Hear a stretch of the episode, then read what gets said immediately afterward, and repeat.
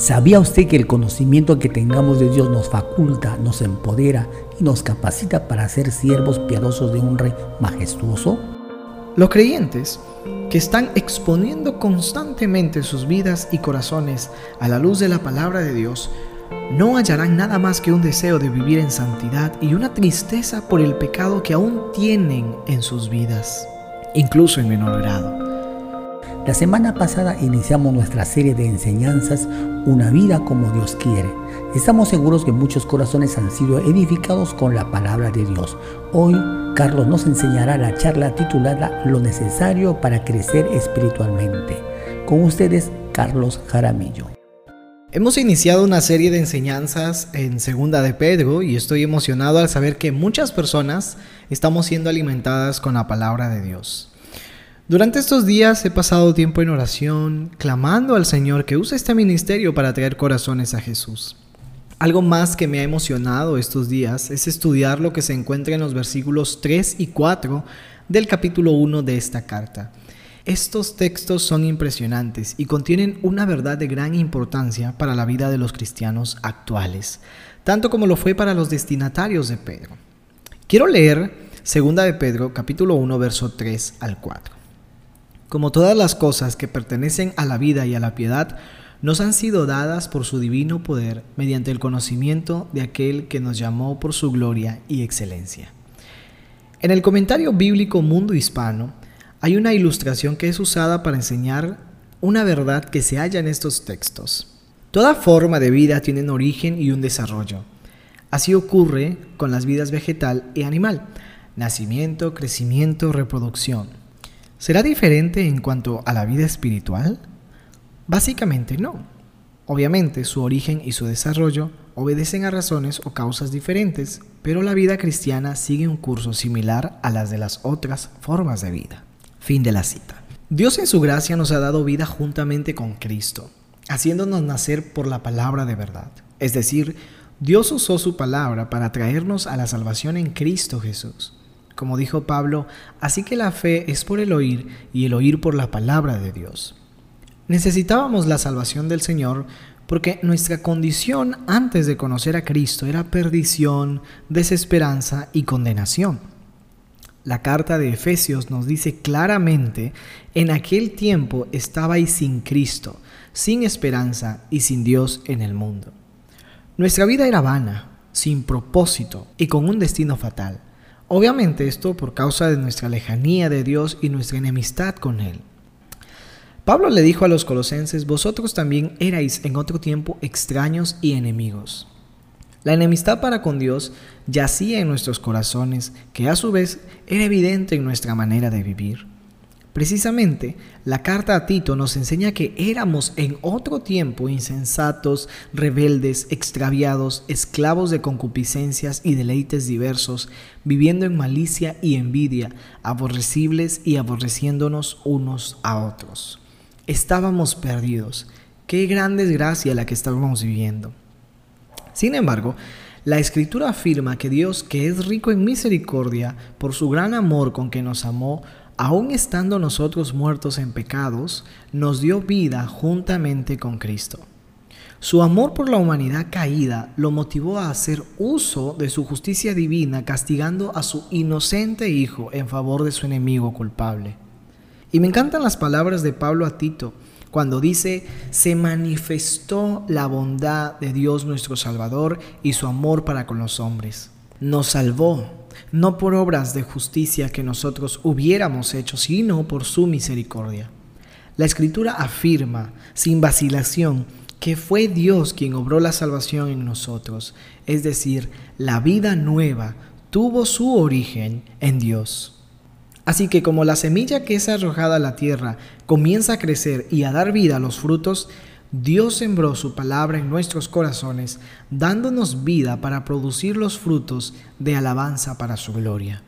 Sin embargo, Dios no solo nos ha dado la vida, sino también es el personaje fundamental y activo del desarrollo de una nueva vida, de esa nueva vida. A esto Pablo nos dice que fue Dios el que comenzó en vosotros la buena obra y será Él quien la perfeccionará hasta el día de Jesucristo. Entonces, la vida cristiana, como sostiene la ilustración que mencioné al principio, es semejante a las otras formas de vida, las cuales tienen un origen, un desarrollo y una reproducción. Esta ilustración nos quiere enseñar una verdad que se halla en los textos de la carta de Pedro. Dios ha dado a los cristianos todo lo que necesitan para crecer espiritualmente. Es decir, la madurez espiritual empieza con la provisión de Dios en darnos vida nueva y se desarrolla en la obra de perfeccionamiento de Dios en nosotros. Los creyentes solemos pensar que la vida cristiana y su desarrollo dependen de la obra meramente humana. He escuchado a muchas personas afirmar que sus esfuerzos por leer la Biblia y mantener una vida de oración son únicos e independientes para madurar espiritualmente hablando. Eso en parte es verdad.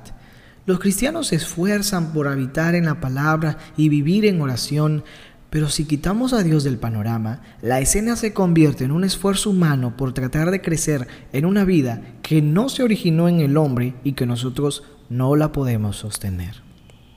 Ahora, ¿debemos leer y meditar en la escritura? Claro. ¿Debemos llorar constantemente? Por supuesto que sí.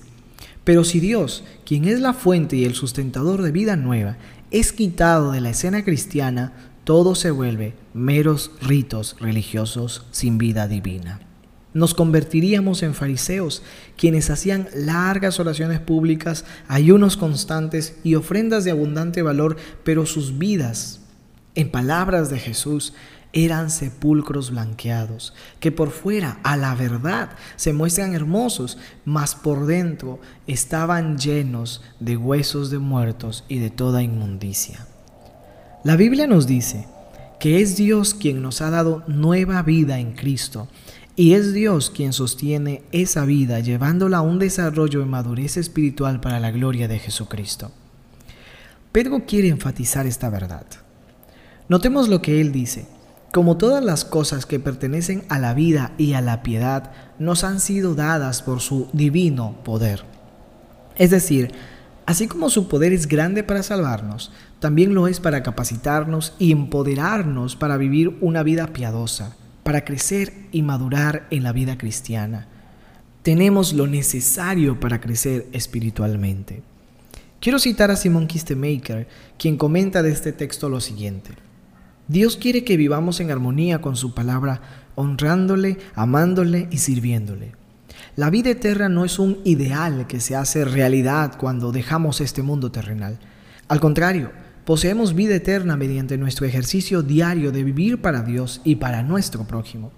Al obedecer la voluntad de Dios en nuestras vidas, practicamos la piedad y experimentamos la posesión de la vida eterna. Pedro usa la palabra piedad, que va a ser un término clave en los siguientes textos. Piedad es la traducción de la palabra griega eusebeia, que conlleva la idea de buena adoración. En el Nuevo Testamento es poco usada, pero los autores bíblicos la emplean para resumir la conducta esperada de los cristianos que han conocido al Dios de las Escrituras. ¿Puedes notarlo? ¿Puedes darte cuenta? Una vida de piedad es una característica ineludible e innegable de los verdaderos creyentes. Digo verdaderos creyentes porque hay cristianos, entre comillas, que viven como el mundo, hablan como el mundo, piensan como el mundo y se involucran con el mundo y no muestran ni deseo ni pasión por vivir la vida de piedad que Dios anhela de sus hijos. Me fascina lo que Pedro dice, como todas las cosas que pertenecen a la vida y a la piedad nos han sido dadas por su divino poder Quiero recalcar eso. Nos han sido dadas por su divino poder. Fue el poder de Dios obrando en nuestra salvación. Es el poder de Dios obrando en nuestra santificación. Y será el poder de Dios que nos resucitará en el día final y nos glorificará con Cristo es el majestuoso poder de Dios que está involucrado completamente en mi vida cada minuto, cada hora, cada día, cada mes y cada año hasta el día de mi encuentro con Jesús, hasta el día en que tenga que partir de este mundo. No obstante, Dios ha puesto su poder a nuestra disposición, de manera que esté al alcance de cada hijo de Dios. Pedro nos dice que el poder de Dios está a nuestra disposición mediante el conocimiento de aquel que nos llamó por su gloria y excelencia. En este texto, conocimiento hace referencia a una relación estrecha basada naturalmente en el conocimiento. De manera que el poder y la fuerza que Dios ha puesto a nuestra disposición para vivir una vida piadosa provienen del conocimiento. Y escucha con atención esto. El conocimiento que tengamos de Dios nos faculta, nos empodera y nos capacita para ser siervos piadosos de un rey majestuoso. Digamos que el poder de Dios es la fuente a la que recurrimos para continuar viviendo una vida agradable ante Dios. El conocimiento es su canal. Los creyentes que están exponiendo constantemente sus vidas y corazones a la luz de la palabra de Dios, no hallarán nada más que un deseo de vivir en santidad y una tristeza por el pecado que aún tienen en sus vidas, incluso en menor grado. Como dijo un autor, cuanto mejor le lleguemos a conocer, tanto más nos asemejaremos a Él. El conocimiento que Dios nos ofrece de su persona se encuentra en la Biblia. Asumimos entonces que la lectura, meditación y estudio de la palabra de Dios tiene una íntima relación con el inicio y el continuo desarrollo de la vida de piedad que Dios quiere que vivamos. Las palabras de Jorge Müller animan mi corazón a buscar en la palabra de Dios el poder que Él me ofrece para vivir de acuerdo a su voluntad. Nota lo que Él dice. Descubrí que lo más importante era la lectura y meditación de la palabra de Dios, para que de esta manera mi corazón fuera reconfortado, animado, advertido, amonestado y fuera instruido. Y para que también al meditar en la palabra de Dios mi corazón experimentara la comunión con el Señor. Por lo tanto, comencé a meditar en el Nuevo Testamento desde el principio, temprano por la mañana. Lo primero que hacía, después de elevar una breve oración para pedir la bendición del Señor sobre su preciosa palabra, era comenzar a meditar en ella como si estuviera buscando en cada versículo una bendición. Quiero citar algunas preguntas que leí en un libro hace mucho tiempo. ¿Has pensado alguna vez cómo sería la vida si Dios nunca hubiese hablado? ¿Qué hubiese sido si nunca se hubiera comunicado con el hombre? ¿Qué hubiera pasado si nunca nos hubiera dado su palabra escrita? Y en algunas ocasiones de mi corta vida cristiana he tratado de pensar en la escena de un mundo sin la palabra de Dios. Y muchas veces me he preguntado el qué hubiese sido de mi vida si la palabra de Dios no me hubiera confrontado en mis años de converso curioso por hallar la verdad que cambia la vida. Si el Señor jamás hubiese revelado su palabra, ni hubiese manifestado a nosotros como lo ha hecho, no tendríamos un estándar que midiera lo bueno y lo malo. El hombre no tendría un mapa de dirección para guiar su vida en este mundo. No tendríamos la revelación del origen, del sentido o propósito y del destino del hombre. Imagina por un momento cómo enfrentaríamos la vida sin las promesas de Dios. Imagina por un instante cómo se conduciría el mundo sin los mandamientos de Dios, que son el fundamento de los derechos humanos, de las ordenanzas y constituciones de cada nación. Piensa en atravesar el dolor, el sufrimiento y la angustia sin el amor, la misericordia y el consuelo de Dios descritos en cientos de historias de la Biblia. No obstante, damos inmensas gracias a Dios que ha decidido revelarse en la Escritura para que no tengamos que vivir el vacío y el sinsabor de una vida sin Dios. El Señor ha hablado, su palabra está abierta, su Espíritu es el Maestro y nuestro corazón regenerado anhela ser lleno y satisfecho por sus palabras. Henry Warbecher afirmó, la Biblia es el mapa de navegación que guía el timón de tu vida te guarda de caer al fondo del mar y te muestra cómo llegar a puerto seguro sin encallarte en ninguna roca o escollo. Tenemos en la palabra de Dios el conocimiento necesario para que nuestras vidas se conviertan en una alabanza vívida y real que glorifique a nuestro Dios. Tenemos en la Biblia las directrices que guiarán nuestras vidas a alinearse a la voluntad de Dios para mostrar al mundo que verdaderamente Dios transforma corazones sana heridas profundas y aconseja mentes que estaban perdidas. Durante mis años de cristiano he experimentado grandes dudas acerca de lo que debo hacer en mi vida. En algunas situaciones me he hallado llorando frente al Señor por no saber qué hacer frente a algunas propuestas y en determinar tal o cual decisión. Y debo ser sincero, al comienzo de mi caminar cristiano no sabía cómo llevar mi vida a través de un estudio de la Biblia que llenara mi corazón de sabiduría para enfrentar las grandezas de la vida. Digo grandezas en el sentido de gigantescas decisiones que tuve que tomar. no obstante, ya desde hace algunos años he pasado horas disfrutando del consejo de la palabra, a través del estudio, la meditación, la memorización, la predicación de la palabra de Dios. He hallado grandes riquezas espirituales, promesas cargadas de vida que condujeron mi corazón a una alabanza en medio de desiertos áridos y de ruidosas tormentas. He encontrado paz en medio de gran dolor y abundante sabiduría en tiempos de incertidumbre y de decisión. Y deseo compartir con ustedes algunos consejos que fueron de gran beneficio para mi vida espiritual al momento de ir a la palabra de Dios. Pero espera, Quiero ser honesto contigo y conmigo mismo. Los consejos que te daré a continuación no han sido una constante inquebrantable en mi vida. Ha habido periodos en los que he vagado lejos del Señor, leyendo un capítulo para cumplir con un deber de cristiano y mitigar el sentimiento de culpa. Sin embargo, quiero que tanto ustedes como yo volvamos siempre a la palabra y seamos revelados por su luz transformadora cuando decidamos hacer de la Biblia nuestro mayor tesoro en la vida. Así que acompáñame. Una de las cosas que aprendí de una maestra de la Biblia madura y fiel al Señor es preparar tu corazón un día antes de leer tu Biblia. Y lo puedes hacer de muchas maneras. Cantando antes de ir a dormir. El poder que tiene la música en nuestros corazones es realmente impresionante. He visto a muchas personas llorar al escuchar una canción que evoca recuerdos con un familiar, un amigo o un cónyuge.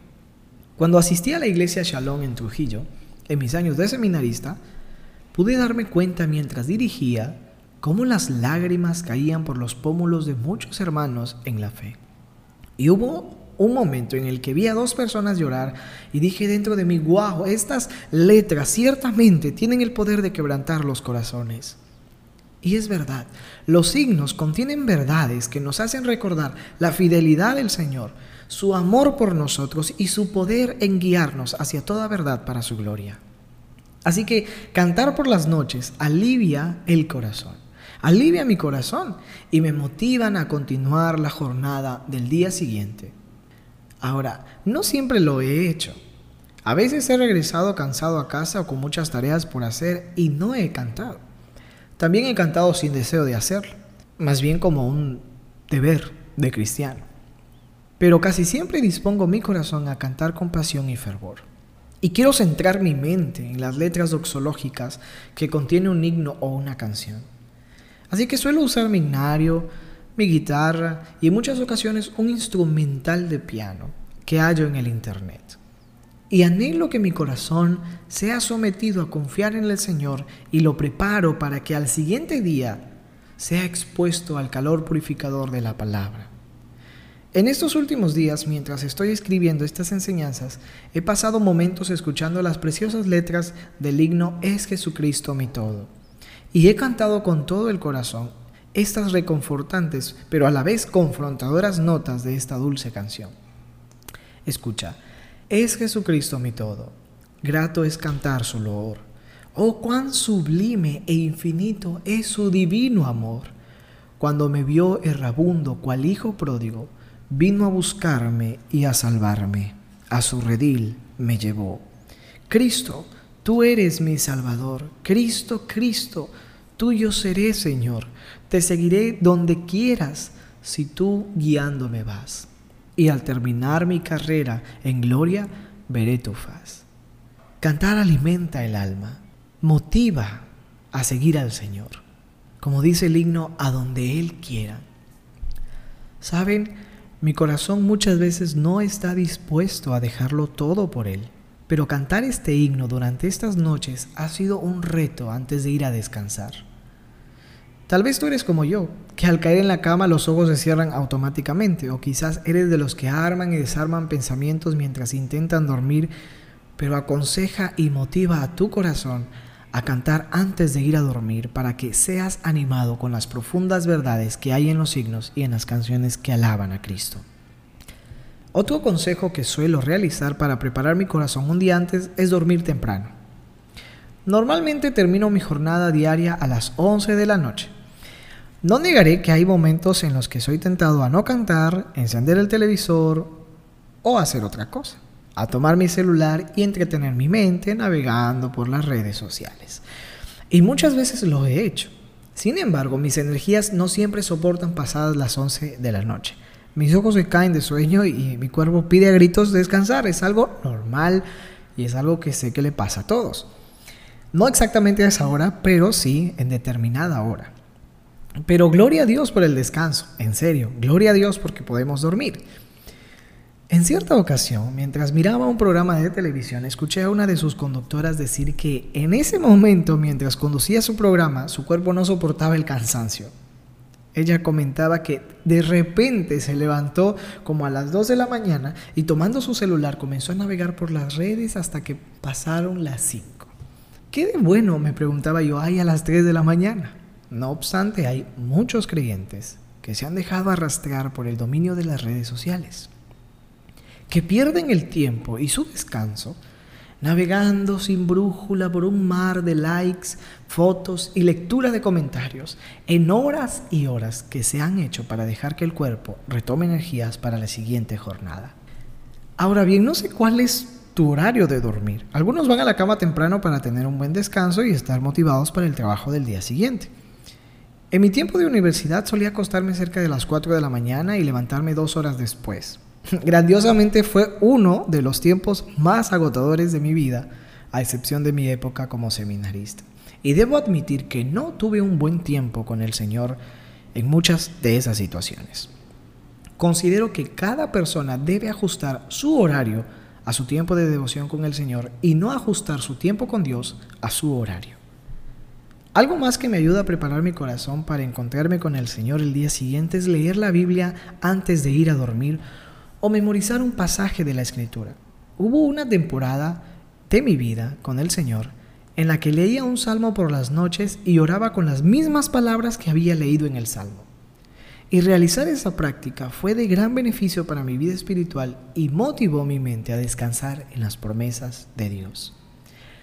No todas las temporadas de mi vida han sido una especie de desmayo al caer en la cama. Ha habido otras en las cuales he pasado horas de horas pensando y pensando, tratando de poder dormir. Pero creo que la escritura ha sido y es un bálsamo para los corazones atribulados por pensamientos de preocupación, ansiedad, temor, miedo y decepción, que vienen como barcos al puerto de nuestra mente cuando nos acostamos en la cama.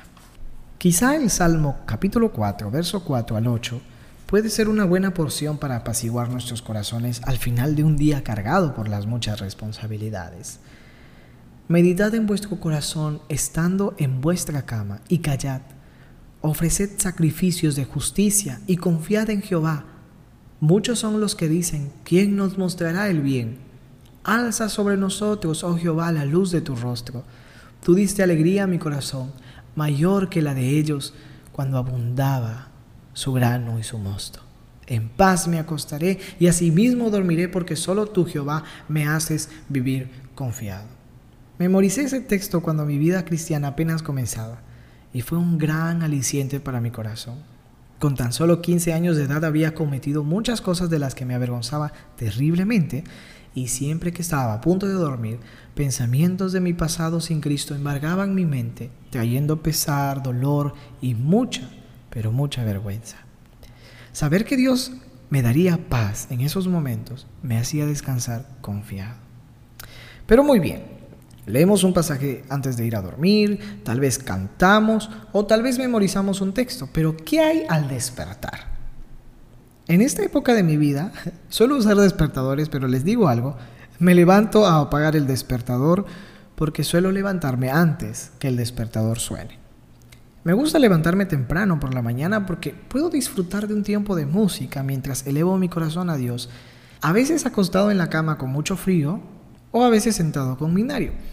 Creo que los primeros minutos después de levantarnos son claves para nuestro encuentro con el Señor. Escucha con atención esto. Lo que hagamos o dejemos de hacer la noche anterior y al amanecer nos ayudará o nos dificultará para cultivar y mantener un tiempo de devoción. Así que recomendación clave y espero que tanto tú como yo podamos cumplirlo. Por favor, no tomemos nuestro celular al despertarnos. Probablemente eres de las personas que al levantarse está pensando en muchas cosas. En qué comprar para el desayuno de la familia. Tal vez tienes muchos hijos y un esposo por atender por la mañana para que unos vayan a la escuela, otros a la universidad, otros al trabajo. Quizá eres un joven soltero como yo que perdiendo la cuenta de haber hecho eso, apagaba el despertador para dormir cinco minutitos más que terminaban convirtiéndose en 50 minutitos más.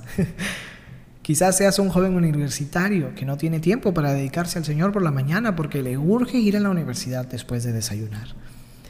Sin embargo, anhelo que grabes en tu corazón esto.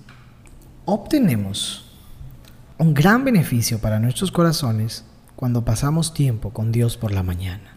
No deseo armar todo un bosquejo de la importancia de las devociones matutinas, pero comprendo, no solo por mi experiencia, sino por la de muchos cristianos que han hallado riqueza espiritual, poder para enfrentar las demandas de la vida y un anhelo por obedecer al Señor al ser expuestos a la palabra de Dios temprano por la mañana.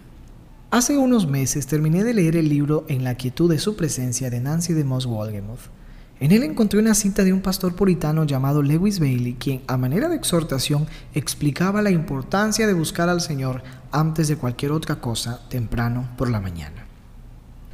Tan pronto te despiertes por la mañana, mantén la puerta de tu corazón bien cerrada, para que no entre ningún pensamiento terrenal, hasta que primero entre Dios. Y permite que Él, antes de cualquier otra persona, tenga el primer lugar allí. De este modo, ningún mal pensamiento se atreverá a entrar o será más fácil mantenerlo afuera. Y el corazón se deleitará más en la piedad y la santidad de ese día. Pero si apenas te despiertas, no te ocupas en llenar tu corazón con un tiempo de meditación en Dios y su palabra, Satanás intentará llenarlo con preocupaciones terrenales o deseos de la carne a fin de descalificarlo para servir a Dios ese día. Por lo tanto, comienza tu labor diaria con la palabra de Dios y la oración apenas te despiertes. Y dile a Él algo parecido a lo siguiente.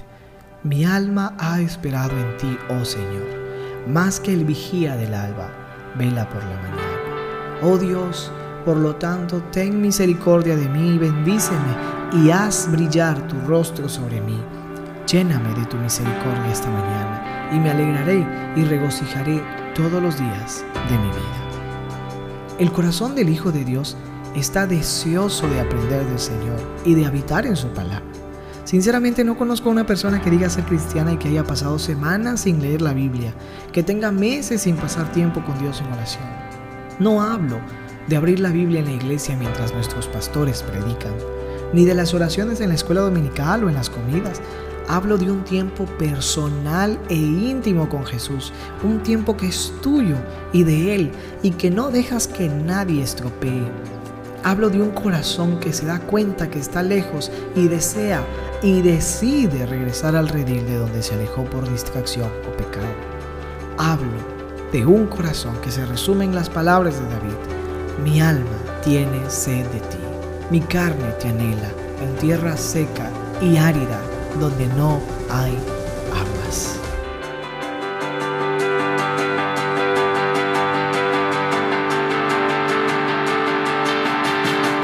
Porque ningún donativo es de estima pequeña a los ojos del dador de todo. Queremos animarte a ser de bendición para más corazones contribuyendo con tus donaciones y ofrendas.